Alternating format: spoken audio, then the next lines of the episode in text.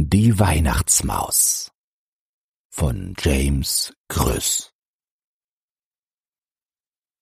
Die Weihnachtsmaus ist sonderbar, sogar für die Gelehrten, denn einmal nur im ganzen Jahr entdeckt man ihre Fährten.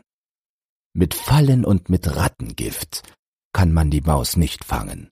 Sie ist, was diesen Punkt betrifft, noch nie ins Garn gegangen. Das ganze Jahr macht diese Maus den Menschen keine Plage, doch plötzlich aus dem Loch heraus kriecht sie am Weihnachtstage. Zum Beispiel war vom Festgebäck, das Mutter gut verborgen, mit einem Mal das Beste weg, am ersten Weihnachtsmorgen. Da sagte jeder rundheraus, ich hab es nicht genommen. Es war bestimmt die Weihnachtsmaus, die über Nacht gekommen. Ein anderes Mal verschwand sogar das Marzipan von Peter, was seltsam und erstaunlich war, denn niemand fand es später. Der Christian rief rundheraus, ich hab es nicht genommen. Es war bestimmt die Weihnachtsmaus, die über Nacht gekommen.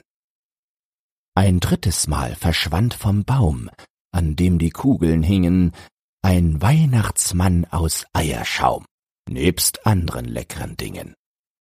Die Nelly sagte rundheraus, ich habe nichts genommen, es war bestimmt die Weihnachtsmaus, die über Nacht gekommen.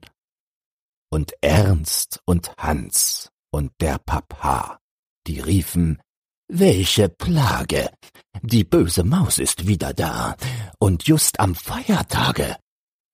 Nur Mutter sprach kein Klagewort. Sie sagte unumwunden, sind erst die Süßigkeiten fort, ist auch die Maus verschwunden. Und wirklich wahr, die Maus blieb weg, sobald der Baum geleert war, sobald das letzte Festgebäck gegessen und verzehrt war.